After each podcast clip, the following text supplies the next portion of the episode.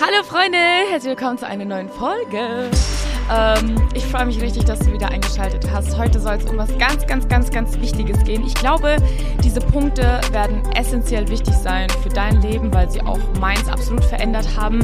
Und Gott hat mir einfach Erkenntnis geschenkt über bestimmte Schritte und Punkte, die super wichtig sind für das Leben eines Nachfolger Jesu, ähm, weil ich finde, es gibt bestimmte Schritte, die wir gehen müssen, die wir aktiv gehen müssen, um hungrig nach Gott zu bleiben, um aktiv ähm, in seinem Wort zu bleiben, um Beziehungen mit Gott zu leben. Und ganz, ganz oft bekomme ich die Frage, auch gefühlt immer in jeder Fragerunde, die ich auf Instagram mache, ähm, wie kann ich meine Beziehung zu Gott bauen? Wie kann ich äh, mehr im Wort bleiben? Wie kann ich diese Dinge, die mein Fleisch eigentlich gar nicht will, ja? Ich verstehe, wie, weshalb diese Fragen kommen, weil man irgendwann auch im Laufe des Alltags oder so oder in diesem Trott, sage ich mal, im Leben kann es sein, dass dann das Fleisch so ein bisschen überhand nimmt und man so ein bisschen träge wird, was die Beziehung zu Gott betrifft. Und dann, dann, dann, dann fällt man irgendwie manchmal in so ein Loch und man denkt sich so, oh, ich fühle nichts und ich bekomme nichts aus dem Wort Gottes und irgendwie ist alles so träge und was bringt mir dieses Christsein eigentlich? Ne? Und man wird irgendwie von solchen Gedanken überflutet. Und ich möchte dir heute einfach vier Punkte mit an die Hand geben, die mein Leben maßgeblich geprägt und verändert haben und es auch immer noch tun und deins auch verändern können, wenn du sagst, okay, ich gehe bewusst diese Schritte Schritte und ich, ich äh, take, take diese Action sozusagen und äh, möchte bewusst an der Beziehung zu Gott arbeiten. Ich habe schon mal eine Folge gemacht, ähm, wie man Beziehung zu Gott bauen kann, aber dann ist es auch irgendwo noch der Punkt, diese Beziehung auch aufrecht zu erhalten, weil wie in einer Ehe oder wie in einer Beziehung, ja, äh, die du mit einem Menschen führst oder auch in einer Freundschaft, ist es super wichtig, nicht nur in dieser Verliebtheitsphase dran zu bleiben, in dieser ersten Liebe, sondern auch dann, wenn vielleicht dieses erste Feuer so anfängt, ein bisschen bisschen zu erlischen, weil eben die Umstände versuchen oder der Teufel versucht, irgendwie das Feuer in dir klein zu halten. Und da ist es so wichtig, dass wir diesen Hunger noch Gott aufrechterhalten. Ähm, der erste Punkt, den ich voll gern ansprechen würde, ist folgender. Ich habe das mal, habe das mal gehört, so eine Quote. Ich, ich lese sie euch mal kurz vor. You'll ruin your appetite for a good meal if you fill yourself with junk food before that. Ich übersetze kurz. Ähm, du wirst deinen Appetit ruinieren für Gott, deinen Hunger für Gott wirst du ruinieren und minimieren. Also für ein, für ein gutes Meal, für ein gutes Essen, wenn du dich vorher mit Fast Food vollgestopft hast. Kann man gar nicht anders sagen, ja. Das heißt, das Gleiche gilt für Gott. Wenn du immer noch in Sünde lebst und es genießt und diese, diesen, diesen Lifestyle quasi nicht zurück oder ablegen kannst, ähm, dann wirst du niemals Zufriedenheit in Gott finden. Also Gott wird dir niemals genug sein, weil das Junkfood ist ja primär, so auf den ersten Blick, erstmal leckerer, ne, als irgendwie Reis mit Hähnchen, außer für alle Gymrats, die finden es toll. Aber wisst ihr so, dieses, dieser Burger oder die Pommes, die scheint im ersten Moment eine größere Zufriedenheit für dich darzustellen, als irgendwie Brokkoli und so, ne? So. Das heißt, wenn du dich nicht umtrainierst, deine Ernährung umstellst und sagst, okay, ich höre jetzt auf, nach diesen und Dingen, nach diesen und diesen Dingen zu streben. Ich höre jetzt auf, jedes Wochenende Party machen zu gehen. Ich höre jetzt auf, jeden Tag Alkohol zu trinken. Ich höre jetzt auf, ähm, oder arbeite zum Beispiel an meiner Pornografiesucht, damit das nicht etwas ist, was mich zufriedenstellt, sondern wenn ich die Bibel aufschlage, soll das das sein, was mich zufriedenstellt, ja. Wir müssen uns nicht wundern, wenn wir zum Beispiel keinen Bock haben, Bibel zu lesen oder durch den Tag über mit Gott zu reden und zu beten und in die Gemeinde zu gehen, wenn es da noch so viele Dinge in unserem Leben gibt, die für uns appetitlicher sind, als eine Beziehung mit Gott zu führen, okay? Da musst du wieder deine Prioritäten checken. Appetitlicher kann zum Beispiel auch deine Beziehung sein, dein Partner sein, deine Ehe sein, deine Kinder sein, wenn diese Dinge oder dein Job oder dein Hobby oder was weiß ich was, wenn diese Dinge appetitlicher für dich sind und du dich vorher quasi schon mit denen vollgestopft hast und danach Gott kommt und sagt, hey, guck mal hier mein Wort und das, das sieht für dich aus wie so, keine Ahnung, Brokkoli, ja, aber in in, in Wirklichkeit ist das ja die gesundere Speise für dich, die dich auch langfristig, ja, nicht nur für diese 20 Minuten deinen Hunger nährt, sondern langfristig auch einen positiven Einfluss auf deinen Körper hat, auf deinen Geist, auf deine Seele etc. Ne? Das verstehen wir beim Thema Ernährung richtig gut. Aber wenn es um Gott geht, da verstehen wir diese Zusammenhänge nicht so ganz, dass wir aufpassen müssen, mit was wir uns nähren, damit wir hungrig für Gott bleiben. Wenn du keinen Hunger nach Gott verspürst, dann dann frag dich mal, was dir, dir gerade dein Hunger stillt. Was ist gerade diese Sache, in deinem Leben oder diese Sachen in deinem Leben, welche Sucht vielleicht nimmt gerade diesen Platz ein, den eigentlich Gott haben sollte. Ja, da geht es einfach wieder um Prioritäten shiften, um wirklich einfach mal zu resetten und zu überlegen, okay, wo, in welchem Bereich, welcher Bereich in meinem Leben muss noch kleiner werden, damit meine Lust am Herrn größer wird. Das heißt, ein Gottes wohlgefälliges, Gott wohlgefälliges Leben und heiliges Leben zu führen, bedeutet, sich vom Bösen, von der Sünde abzusondern. Ja? Du, du kannst nicht beides in deinem Leben haben. Also du wirst nicht gänzlichen, hundertprozentigen Hunger nach Gott haben, wenn da noch andere Dinge sind, wo du ganz genau weißt, die gefallen Gott nicht. Okay? Und die möchte er aus meinem Leben ausradieren. Punkt Nummer zwei ist eigentlich sehr, sehr klar irgendwie, aber oftmals ähm, arbeiten wir da gar nicht bewusst und aktiv dran.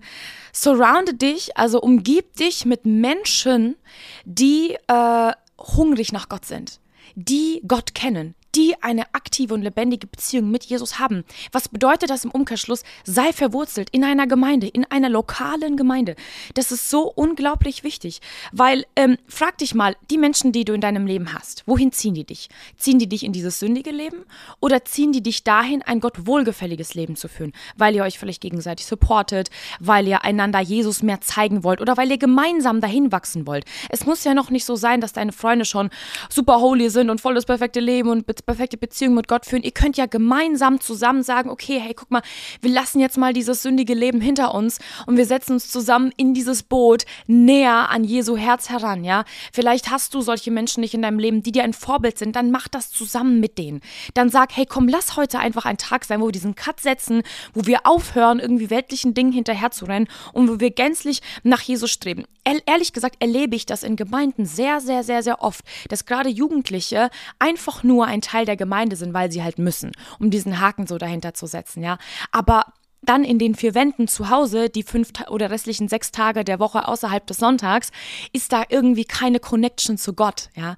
Und da ist der Punkt, wo du aktiv dran arbeiten musst. Dieser Sonntag allein wird deine Beziehung zu Gott nicht bauen. Das funktioniert nicht. Das ist viel zu wenig. Ehe funktioniert ja auch täglich, okay? Und nicht nur irgendwie einmal äh, in der Woche geht ihr auf eine Date Night oder so und dann funktioniert eure Ehe glänzend. Nein, nein. Das ist eine tägliche Sache, an der man arbeiten muss, okay? Wo man aufeinander zugehen muss, wo man Kompromisse schließen muss, wo man vielleicht Dinge mal zurückstellen muss, um ganz für den Partner da zu sein. Ähm, deswegen ist es so wichtig, dass du Menschen in deinem Leben hast, die auf Jesus zeigen, die wirklich, die, die, die dich mal fragen, so hey, wie war deine Woche, wie war deine Woche mit Jesus, was hast du in deiner stillen Zeit gelesen, so ne, erzähl mal. Oder sei du doch die Person für jemand anderen vielleicht. Wenn du sagst, oh, ich habe das irgendwie nicht und ich habe diese Freunde nicht, dann etablier du doch so einen Freundschaftsstil, dass du jemand bist für jemand anderen und dann wird die Person merken, okay, krass, wow, wow, die interessiert sich für mein geistliches Leben. Oh, ich möchte das auch für sie sein. Und so könnt ihr eine bibelfundierte, gottgefällige Freundschaft führen, die, und ihr werdet das merken, euch einander irgendwie näher bringt, ja. Ähm, also ich rede jetzt nicht nur von Beziehungen zwischen Mann und Frau, sondern auch einfach Beziehung zu deiner Freundin oder zu deinem Freund. Ähm, die euch auch Jesus näher bringen wird, ja, weil ihr werdet dann merken, ihr habt dann ein gemeinsames Ziel. Das gemeinsame Ziel wird nicht nur sein, über Jungs zu lästern oder über Beziehungen zu sprechen oder was weiß ich was, über, oder über Mädels herzuziehen äh, und zu gucken, wer hat irgendwie die cooleren neuesten Klamotten, wer hat was gepostet und sowas, sondern eure Gespräche werden dann darauf ausgerichtet sein, darüber zu sprechen, wie sieht euer geistiges Leben aus? Können wir da irgendwie noch was verändern? Können wir uns gegenseitig supporten, okay? Wenn ihr irgendwelche Fragen habt, sucht euch geistliche Leiter, denen ihr vertraut. Ich bin so unheimlich dankbar für meine geistliche geistlichen Leiter, weil wenn ich irgendwas in der Bibel lese und ich verstehe, zack, Foto gemacht, Alex geschickt und gefragt, hey, kannst du mir diese Bibelstelle erklären, ja? Ähm, such dir Menschen in deinem Leben, auch in Gemeinde, die äh, geistlich reifer sind und weiser sind als du, die dich leiten können, die dich weisen können, die dich führen können, ja? Und die auch immer mal wieder ähm, drauf und dran sind zu fragen, hey, wie sieht dein Geistesleben aus? Wie geht's dir gerade? So wirklich, wie geht's dir? Nicht einfach wie so eine Floskel, so, how are you, ne? Sondern, äh, und dann gut, fine, thanks you, sondern Oh, ich bin schon voll in diesem englischen Slang drin. ich muss mich vorbereiten, weil ich fliege heute nach Amerika, Freunde. sorry. Ich weiß, es gibt Leute, die finden sowas gar nicht cool, aber irgendwie ist das in mit drin. I'm so sorry. Ähm, also surrounde dich mit Menschen, die wirklich einen aktiven Lebensstil mit Jesus führen und die dir vielleicht auch ein Vorbild sind äh, in Dingen. Und wenn du merkst, boah, irgendwie habe ich so Freunde nicht und meine Freunde tun genau das Gegenteil von dem, was ich mir eigentlich wünschen würde, dass sie tun und äh, haben genau den gegenteiligen äh, Einfluss auf mein Leben, als ich mir eigentlich wünschen würde und sind eher toxisch und vergiften mein Leben mit ihrem sündigen Lifestyle, dann ist es vielleicht einfach auch mal dran, den, den, den Circle, diesen Kreis äh, zu wechseln und einfach mal zu sagen, okay, ich, ich muss die Menschen ja nicht komplett aufgeben, ja, aber ich darf sie nicht so nah an mein Herz ranlassen, weil da, wie sie ihr Leben führen, so wirst du dich irgendwann mal angleichen. Es gibt so eine Statistik, die sagt, zeig mir die fünf Ängsten deiner Freunde und ich kann dir ungefähr sagen, was du für einen Lebensstil führst, ja. Entweder du hast fünf Freunde, die komplett weltlich leben und du hast einen positiven Einfluss auf sie, dafür musst du aber schon einen krassen Hunger nach Gott haben und eine starke Beziehung zu ihm. Oder du hast fünf Menschen, die eine starke Beziehung zu Gott haben und du nicht und sie werden Einfluss auf dich nehmen, okay? Also es kommt sehr, sehr darauf an, mit welchen Menschen du dich umgibst, wie eure Gespräche äh, aussehen, ja, wie ihr euch gegenseitig unterstützt und inspiriert, etc.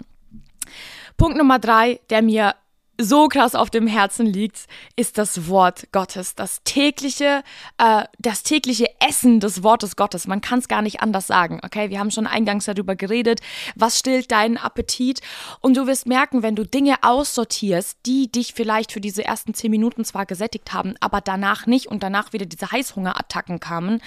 Ähm, wenn und, und und wenn du die aussortiert hast, dann wirst du merken, okay, hey, boah, ich habe irgendwie Hunger nach etwas tieferem, nach mehr Tiefgang Tiefgang. Ich habe Hunger nach mehr. Ich will was, was länger hält. Ich will was, was mich verändert. Ich will was, was mir vielleicht auch meine Fehler aufzeigt. Ich will was, was die Wahrheit ist. Du willst einfach eine Speise, die wirklich gut für dich ist und die dich nicht nur für die ersten zehn Minuten sättigt. Es heißt nicht umsonst täglich Brot. Ja, es heißt nicht äh, monatliches Brot. Es heißt nicht jährliches Brot und das aus einem ganz bestimmten Grund, weil es so wichtig ist, dass du täglich im Wort Gottes verankert bist. Okay? Wir können nicht erwarten, dass Gott zu uns spricht und dass er uns hier Engel auf den Weg schickt, wenn wir gar keine Gemeinschaft in seinem Wort haben, wenn wir gar nicht die Bibel aufschlagen und lesen, weil das ist sein Wort. Er von, am Anfang war das Wort und das Wort war bei Gott und er war das Wort. Freunde, das ist so glasklar, dass das, was wir da lesen, dass das Gottes Wort ist. Es gibt so viele Menschen, Oh, als letztens hat mir jemand gesagt, ja, ich weiß gar nicht, ob ich glaube, dass das Gottes Wort ist. Es ist halt von Menschenhand geschrieben. Und ich glaube, dass da auch ein paar Stellen in der Bibel stehen, die eigentlich gar nicht wirklich so stimmen und dass da vielleicht auch ähm, wirklich manche Leute sagen, dass sie glauben, dass es einfach Menschenwort ist und dass es vielleicht nicht zu 100% der Wahrheit entspricht, was da drin steht. Und es ist so fatal schlimm für mich, sowas zu hören, weil ich mir denke, Leute, das ist das Wort Gottes an uns. Wenn ich da manchmal lese und der, der Vers mir eigentlich so banal klar erscheint, auf einmal der Heilige Geist spricht so eine krasse Erkenntnis explizit auf meine Situation durch dieses Wort, da kann mir doch niemand sagen, dass das einfach nur Menschenwort ist, was da geschrieben ist, das absolut Gottes Wort, das er da eingehaucht hat, damit wir jetzt leben, daraus schöpfen können, ja. Und ja, wir verstehen vielleicht nicht immer alles und ja, es ist vielleicht manchmal schwer zu checken, oh Mann, was meint jetzt zweite Chronik 5 Vers 3 und es ist irgendwie so eine harte Speise und du kommst da rein. Je mehr du dir antrainierst, dass diese Speise gut für dich ist, ja, je weniger Junkfood in deinem Leben ist, umso mehr Hunger wirst du danach haben. Streb wirklich danach, lass keinen Tag aus, an dem du nicht im Wort gelesen hast, auch wenn es nur ein Vers ist. Das ist unheimlich wichtig für dein geistliches Wachstum. Das wird dich nähern, okay? Ganz, ganz wichtiger Punkt. Da läuft auch der letzte Punkt Hand in Hand mit und das ist dein Gebetsleben.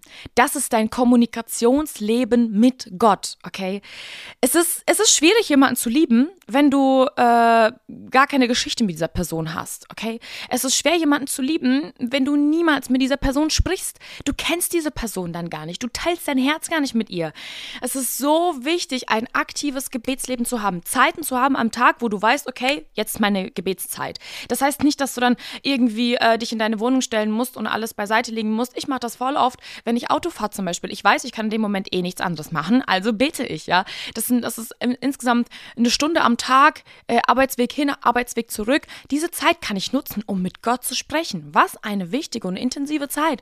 Und das baut meine, das baut mein ganzes Fundament für meinen Tag, für meinen Monat, für mein Jahr, für dein Leben.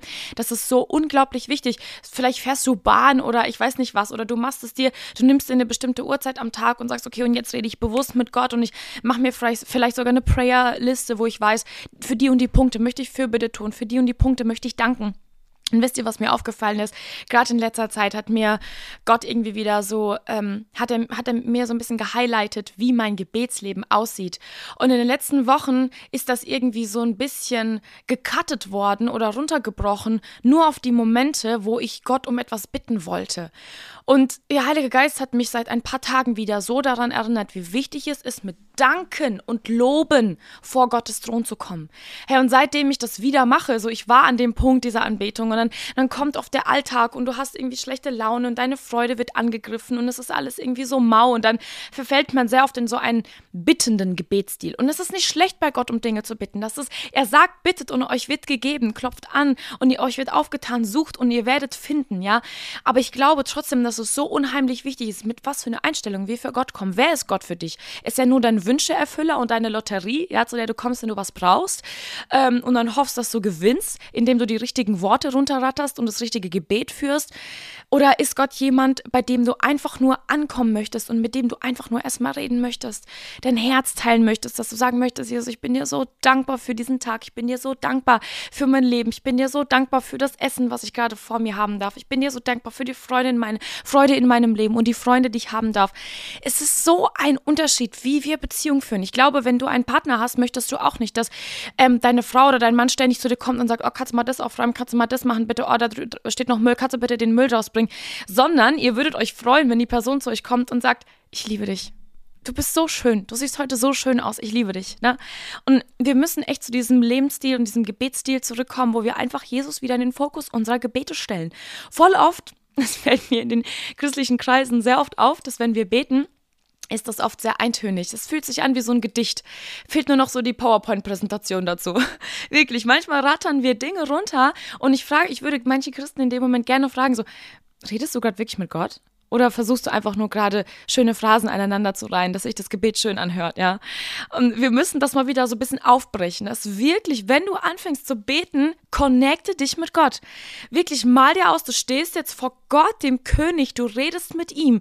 Er will nicht deine schön formulierten Sätze haben, er will dein Herz haben. Er will mit dir kommunizieren. Er will hören, was dich bewegt. Er will deinen Dank, dein Lob. Er will wieder in den Fokus deiner Gebete gestellt werden. Und das hat mir der Heilige Geist in den letzten Wochen echt voll gehighlightet und dafür bin ich so unheimlich dankbar, weil ich merke, wie krass, ähm, wie krass es mich wieder belebt. Seitdem ich morgens wieder aufstehe und mein Fokus wieder auf Gott ist und ich sage nicht, okay, segne bitte diesen Tag und segne mich und segne das, was ich tun möchte und segne und segne und segne. Er möchte das segnen, ja, aber ich habe gemerkt, dass einfach so viel mehr Freude kommt und so viel Leichtigkeit, wenn ich anfange, morgens das Erste, was aus meinem Mund kommt, wenn das, wenn das einfach Anbetung ist, wenn das Lob ist, wenn das Danksagung ist.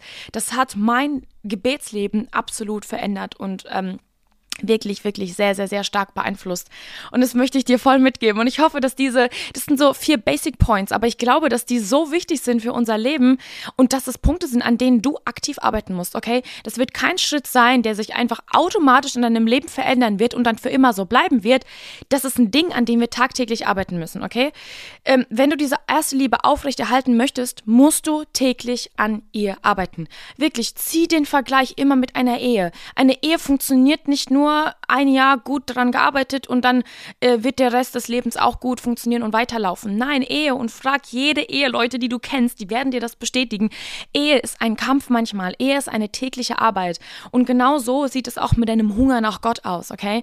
Das heißt, du musst aktive Schritte gehen, damit du hungrig nach Gott bleibst. Und oh, glaub mir, das sind so Punkte, die werden dein Leben absolut verändern. Und ich hoffe so sehr, dass dich das vielleicht inspiriert hat, dass du vielleicht Momente entdeckt hast, wo du jetzt auch irgendwie feststellen konntest, okay, das sind echt Bereiche, in denen, an denen muss ich noch arbeiten. Und ich bin ganz ehrlich mit euch, ich auch, okay? Diese Punkte, die hat der Heilige Geist mir als Erkenntnis geschenkt, weil er möchte, dass ich auch aktiv an denen arbeite, ja? Es ist keine Sache, wo du einmal eine Erkenntnis hast und dann funktioniert das für den Rest deines Lebens, sondern das ist etwas, was du weißt, okay, was du jetzt gehört hast. Und jetzt muss das Wort auch wirklich in dein Herz durchsickern und sich in deinem Lebensstil zeigen. Und darin möchte ich dich echt voll ermutigen und dich segnen. Und ich sage bis zum nächsten Mal und ich mache mich jetzt ready. Meine Koffer sind gepackt und ich fliege jetzt nach Amerika. Das heißt, es wird jetzt wahrscheinlich erstmal zwei Wochen keine Podcasts geben, vielleicht auch drei, I don't know. Ich werde mein Mikro wahrscheinlich nicht mitnehmen. Ähm, genau, deswegen wünsche ich euch auch eine schöne Zeit. Vielleicht fahrt ihr, fahrt ihr ja auch in Urlaub oder so. Dann genießt das echt. Vergesst Gott nicht. Ich, also wirklich, kurzer Point noch dazu. Das ist auch so eine Sache. Wenn wir in Urlaub fahren, machen wir manchmal Urlaub von Gott. Und das ist so falsch. Also bitte fahrt nicht ohne Gott in Urlaub. Ähm, die stille Zeit, die du täglich in deinem Alltag machst, die machst du bitte auch in deinem Urlaub weiter. Nimm dir diese Zeit. Wenn du mit Freunden oder Familie bist, dann sag, hey, ich gehe mal ganz kurz eine halbe Stunde weg oder steh eine halbe Stunde früher auf als alle anderen und nimm dir die Zeit, starte den Tag bewusst mit Gott. Nicht, dass diese zwei Wochen so ein Bruch werden in deinem geistigen Leben, dann kommst du nach Deutschland zurück, total depressiv und total lustlos und denkst du nur so, oh, jetzt haben wir kein gutes Wetter mehr und oh, meine Beziehung mit Gott hat auch gelitten. Sondern nimm diese vier Punkte vielleicht wirklich auch mit in deinen Urlaub und versuch daran zu arbeiten und vielleicht auch ein Segen für andere in deinem Umfeld zu sein. Seid gesegnet, Freunde, und bis zum nächsten Mal.